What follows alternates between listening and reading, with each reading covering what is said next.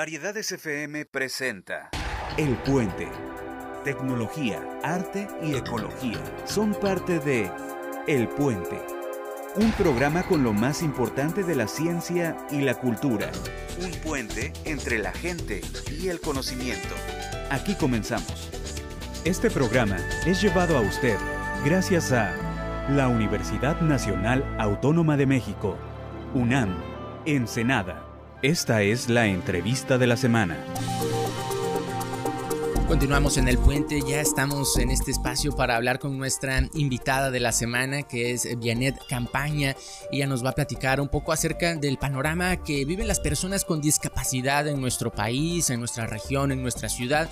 Para eso, pues bueno, me gustaría primero darte la bienvenida, Vianet. Gracias por acompañarnos en este espacio. Sí, así es. Eh, me presento, mi nombre es Vianet Campaña. Eh, tengo una discapacidad motriz en ambos brazos. Soy artista local de aquí en desde los 6 años de edad. Y mi condición es así desde nacimiento. Este, así yo nací. Y toda mi atención médica fue en Estados Unidos, porque aquí en México, pues desgraciadamente cuando yo nací, nací en el año del 90, pues no había oportunidad de médica en atención a, lo que es discapacidad, ¿no? De hecho, había una gran desinformación lo que, en lo, cuestión de discapacidad. Y eh, pues por fortuna y por bendición tuve eh, la oportunidad de eh, poder eh, recibir atención médica en Estados Unidos en el hospital de Schreiner Hospital. Allá fue toda mi atención médica y gracias a ese hospital y gracias a la atención eh, que recibí, pues pude tener una gran oportunidad de vida, eh, crecer como persona y sobre todo desarrollarme en, en esta cuestión, ¿no? Y que sobre todo aquí en Ensenada, la verdad todavía falta muchísimo, muchísimo en cuestión de eh, eh, discapacidad, de adaptabilidad para las personas con discapacidad. Este, en sí, realmente no tenemos nada, ¿no? Eh, que hay espacio de, de, de, estacionamiento para las personas con discapacidad que no son respetados, obviamente, ¿no? Eh, ¿Cuántas personas hemos visto que se estacionan en los cajones de, de, de, las personas con discapacidad y que no respetan y se estacionan ahí y ni siquiera tienen una discapacidad o ni siquiera llevan a un familiar con discapacidad, ¿no? Desgraciadamente, eh, pues no hay respeto, ¿no? A, hacia la discapacidad. Me ha tocado aquí también eh, en Viva Voz, ¿no? Que yo, por ejemplo, mi discapacidad es motriz en ambos brazos. Pero, eh, ¿qué es lo que vivo constantemente y diariamente con los transportistas eh, de, de, de, los micros, ¿no? Que nada más ven que es una persona con discapacidad y pues no lo suben al micro, este, los dejan ahí, eh, son groseros, son prepotentes. He, he, vivido de todo, ¿no? He vivido de todo, ahora sí que de todo. Y pues aquí estoy en la lucha y en la batalla y siempre alzando la voz y en pro de mí y de cualquier persona con discapacidad. Me gustaría, por ejemplo, eh, que nos contaras cómo fue tu experiencia en el ámbito eh, de la educación, ¿no? Eh, ¿Qué retos tuviste que enfrentar y superar para poder eh, lograr incluso la educación profesional que estudiaste en psicología? Sí, estudié la carrera de psicología y estudié el bachiller con carrera técnica en laboratorista químico. Eh, pues, híjole, yo creo que, en la cuestión de, educación... Uh, falta mucho, falta mucho porque en sí, y yo creo que lo he escuchado de varias personas con discapacidad, en sí cuando uno nace con discapacidad no tiene preconcebido el concepto discapacidad. Uno no nace y dice, ah, tengo una discapacidad y se limita en la vida. Uno tiene el concepto de discapacidad ya que sale a la escuela. La escuela es el primer eh, ámbito que nos hace ver la discapacidad. Yo en mi casa este, yo tenía responsables desde muy chiquita, muy niña. Recuerdo eh, mi responsabilidad era eh, recoger basuras, eh, tender mi cama y tener este, pues, lo más ordenadito posible y mi ropita acomodadita, ¿no? Y yo no tenía ese concepto de discapacidad, de tengo una discapacidad, ay de mí, yo te, o sea, yo no estoy bien en mi cuerpo, ¿no? Este, entré al kinder, entré al kinder y ahí empezó todo empezó todo, eh, los niños no me hablaban, me hacían burlas, me hacían bullying, este, nadie se juntaba conmigo, eh, se burlaban de mí, me decían tirano rex, el de las manitas chiquitas, era la pestada del salón, no tenía amiguitos, no, o sea, nadie me hablaba más salvo uno que era mi primo y el otro porque era casi como mi vecinito, entonces sabía quién era yo, ¿no? Este, yo creo que e, el reto más, más difícil que he vivido en mi vida ha sido el bullying. El bullying, este, ahora sí que en la escuela, pues yo sí llegaba todos los días eh, llorando, ¿no? Eh, y eso fue lo primero que me tuve que enfrentar. Qué fuerte esta parte, ¿no? O sea, porque justo sales a, pues, al mundo, por decirlo así, ¿no? Sales a la sociedad, te, te involucras para pues, iniciar tu formación académica y, de repente que te reciban así, ¿no? Con ese rechazo. Eh, y, los niños, este, pues a veces son, son crueles, ¿no? De repente, no, no, tienen ese filtro también que, que, a veces, este, pues, pues tienen ya los adultos, ¿no? O sea, sí pueden ser muy, muy directos. Pues fíjate que sí y no, porque creo que ahora ya en mi adultez, quien de quien más he recibido insultos, burlas, es más de adultos que de niños. Ahora ya en mi adultez, tal vez porque en la cuestión escolar, pues no nos, no nos preparan también para eso, ¿no? O sea, como de que, ah, puedes tener un compañerito una compañerita que puede tener una condición diferente a la tuya, o puede estar en silla de ruedas, o puede llegar a ocupar de cierta ayuda técnica, ¿no? Eh, igual como tú dices, los niños no tienen filtro, ¿no? Simplemente dicen lo que dicen, porque así es como lo ven y porque así lo sienten y, y ya, ¿no? No tienen ese filtro. Pero también que los adultos se supone que deberían de tener este, este filtro o esta conciencia humana, no la tienen. De hecho, hoy en día eh, tengo más, ahora sí que se puede decir, no bullying, pero sí más enfrentamientos con personas adultas, inclusive con, con personas preparadas, ¿no? Con profesionistas, que sí es como de que, ah, tú la discapacitada o tú la que no vas a lograr nada o tú porque esto, esto, el otro, ¿no? Eh, me he enfrentado mucho eh, con esas situaciones, incluso eh, me atrevo a decir que recibo más ataques de mujeres hacia mi persona que de hombres hacia mi persona. Y, todo esto radica y reside en la mentalidad como ser humano que tú decías tener en tu vida. Y de ahí también reside la discapacidad. La discapacidad no solamente es una condición física, es la mentalidad que decides tener en tu vida. Cómo decides enfrentar tu persona y, ahora sí que lo que se te venga eh, afuera, ¿no? En el mundo, porque no es fácil, no es fácil vivir la vida, mucho menos es fácil vivirla con, con discapacidad. La discapacidad no te avisa, simplemente te llega y no te manda un WhatsApp y te dice, eh, prepárate que llego en cinco minutos. No, la discapacidad te llega y te llega. Y tu mentalidad de ser, ok, tengo una discapacidad o ya, o tengo un problema o tengo esto o me pasó tal suceso en la vida, ¿qué es lo que voy a hacer con esto que me está pasando? Es la, la mentalidad y la calidad humana que, que, tú decidas tener en la vida, ¿no? Y yo veo mucho que las mujeres atacan mucho a los hombres, de que hay mucho machismo, de que no las dejan utilizar cierta ropa, de que hay violencia. Claro que hay violencia. Hay violencia en nuestro país, hay violencia en nuestra ciudad, sobre todo en nuestra ciudad, Ensenada. Ensenada no es nada de lo que era cuando yo era chiquita, ¿no? De 1990 y tantos. Ahora, la verdad, cada día es más inseguro pero también eh, veo muchas mujeres luchando por en pro de que las dejen usar lo que, lo que ellas decidan, pero ¿por qué mejor no luchan por, por una vida con mentalidad más sana? Con de mujer a mujer no competir, sino de entender y apoyar. ¿Me explico? Porque hay más ataque de mujer a mujer que de un hombre hacia una mujer. Ahora me gustaría que nos hables acerca del ámbito laboral. ¿Qué retos enfrenta una persona con discapacidad? ¿Qué oportunidades hay en realidad o no hay para las personas con discapacidad aquí en México? Realmente no. Realmente son muy pocas, eh, muy pocos los lugares, perdón, en los que se les ofrece empleo a las personas con discapacidad. Y la verdad, eh, no hay adaptabilidad en los trabajos para eh, las personas con discapacidad, ¿no? Porque hay que adaptar todo ahora sí.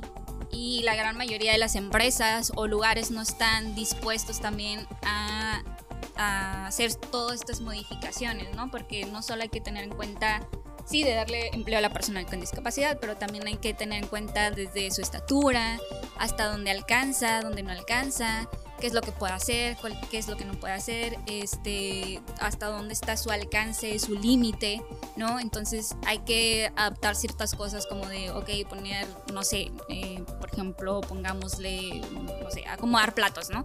Entonces, o sea, ¿qué altura vas a, tener que adaptar para que él pueda ejercer este, todas esas actividades, ¿no? Entonces, la verdad, eh, de aquí en Ensenada básicamente conozco como dos, tres lugarcitos que dan así ah, empleo a personas con discapacidad, que la verdad me gustaría que, que ojalá en, en, años más futuros eh, se pudiera ampliar todo este, este concepto, ¿no? De, de, ok, doy empleo, pero también doy adaptabilidad, ¿no?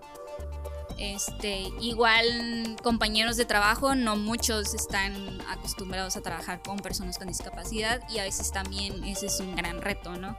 El, cómo sobrellevar el, el, compañerismo, el cómo sobrellevar esas también creencias y culturas de los demás compañeros, ¿no?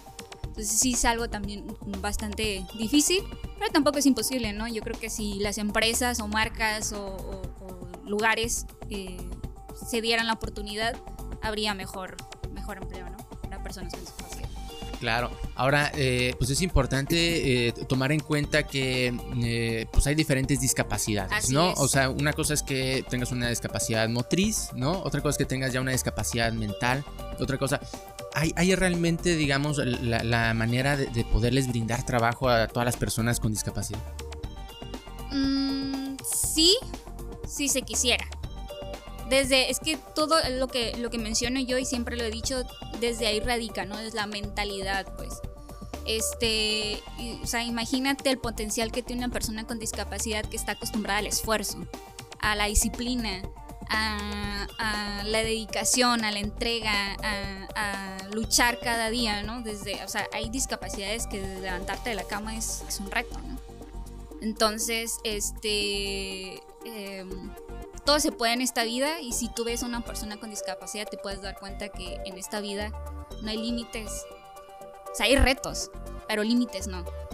Y mientras tú deseas tener esa mentalidad de... Eh, mentalidad, ahora sí que no, no, no, quiero emplear una palabra inadecuada, ¿no? Pero este, si decides tener una mentalidad más en pro de, de ahora sí, de que no limitar a esa persona, puedes, ¿no? O sea, ahí están muchos otros países que emplean a personas con discapacidad. Ahí está Estados Unidos, España. España tiene un programa increíble de trabajo de personas con discapacidad. Y son personas con discapacidad visual, este, mental, eh, física, motriz, en silla de ruedas. Y, y tienen programas muy padres. ¿Te ha tocado eh, a ti en lo personal o saber de alguien que, este, pues no sé, se ha mm, tratado injustamente en, sus trabajos, en, sus centros eh, laborales o que de a tiro no, no, se le haya podido abrir la oportunidad de trabajar eh, aquí en, la ciudad de Ensenada? He conocido varios casos que sí, que sí, o sea, por eso es que también la discapacidad la asocian con ah, la personita que vende dulces o que vende, que anda ahí por las calles eh, con su, este, esta canastita, ¿no? ¿Por qué? Porque efectivamente no hay campo laboral para las personas con discapacidad. Entonces, eh, sí me ha tocado eh, conocer ahí dos que tres casos. La verdad, no he conocido muchos porque efectivamente no hay muchas personas con discapacidad trabajando.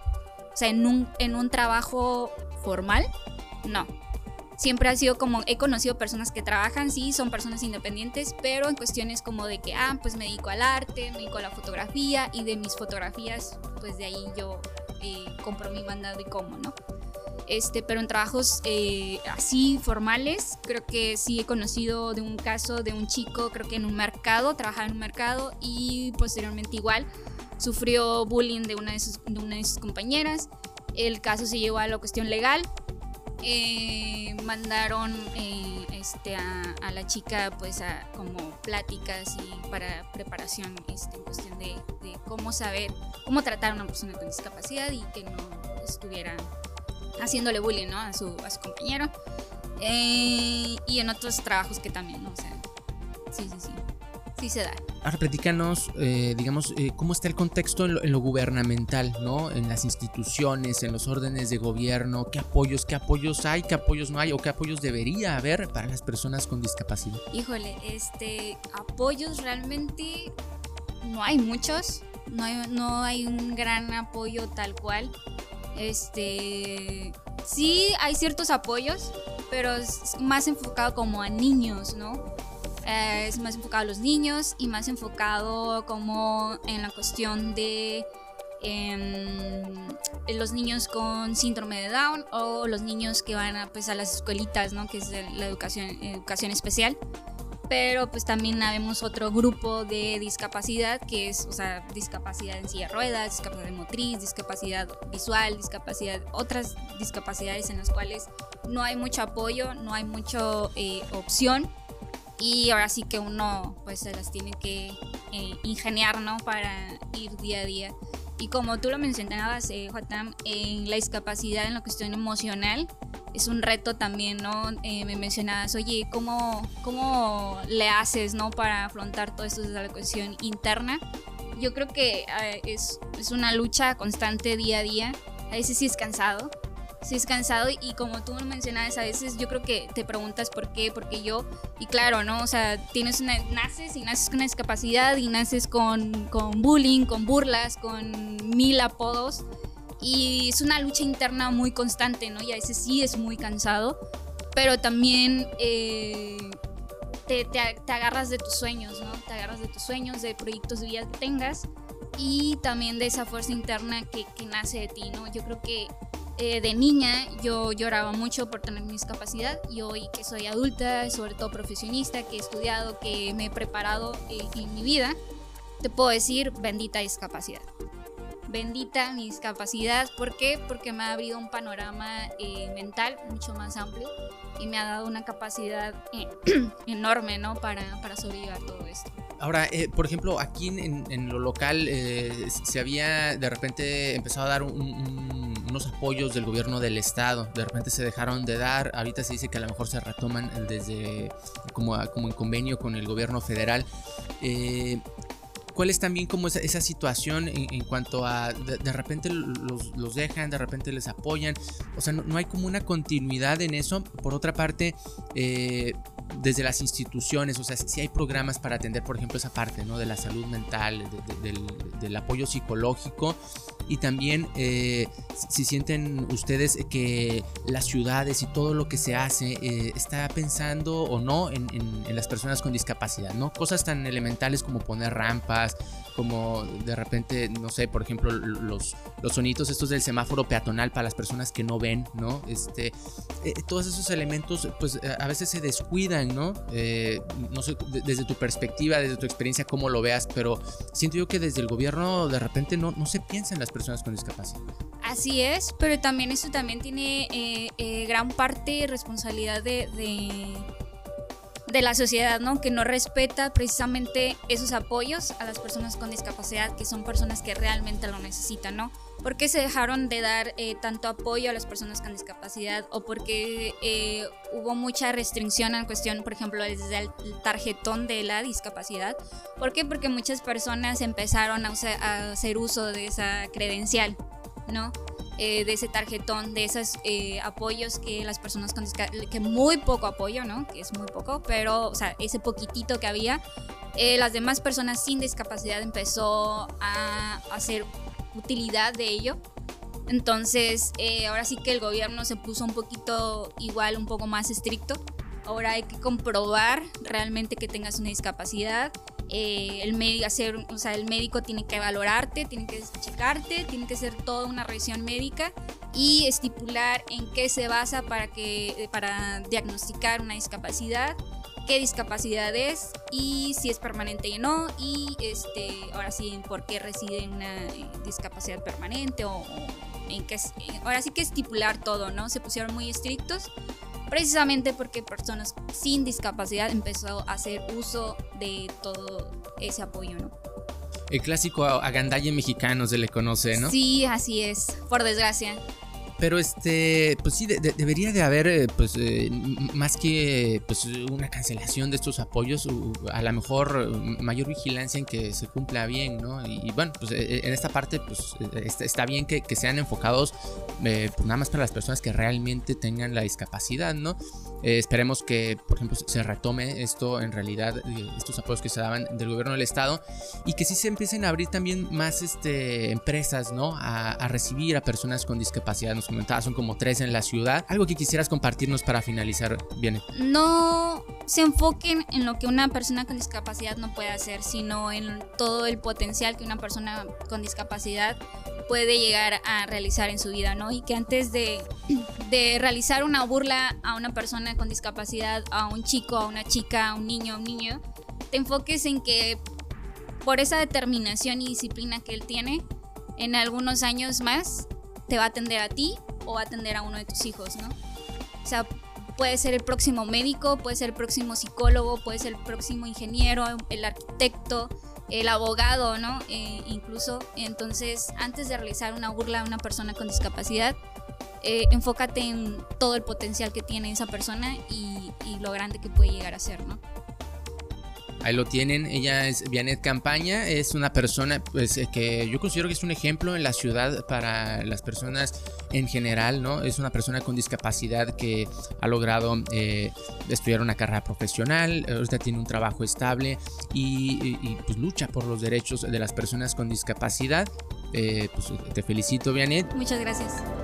Han pasado 3.600 segundos y el tiempo se agotó. Te esperamos la próxima semana en una emisión más de El Puente por Variedades FM. Este programa es llevado a usted gracias a la Universidad Nacional Autónoma de México, UNAM, Ensenada.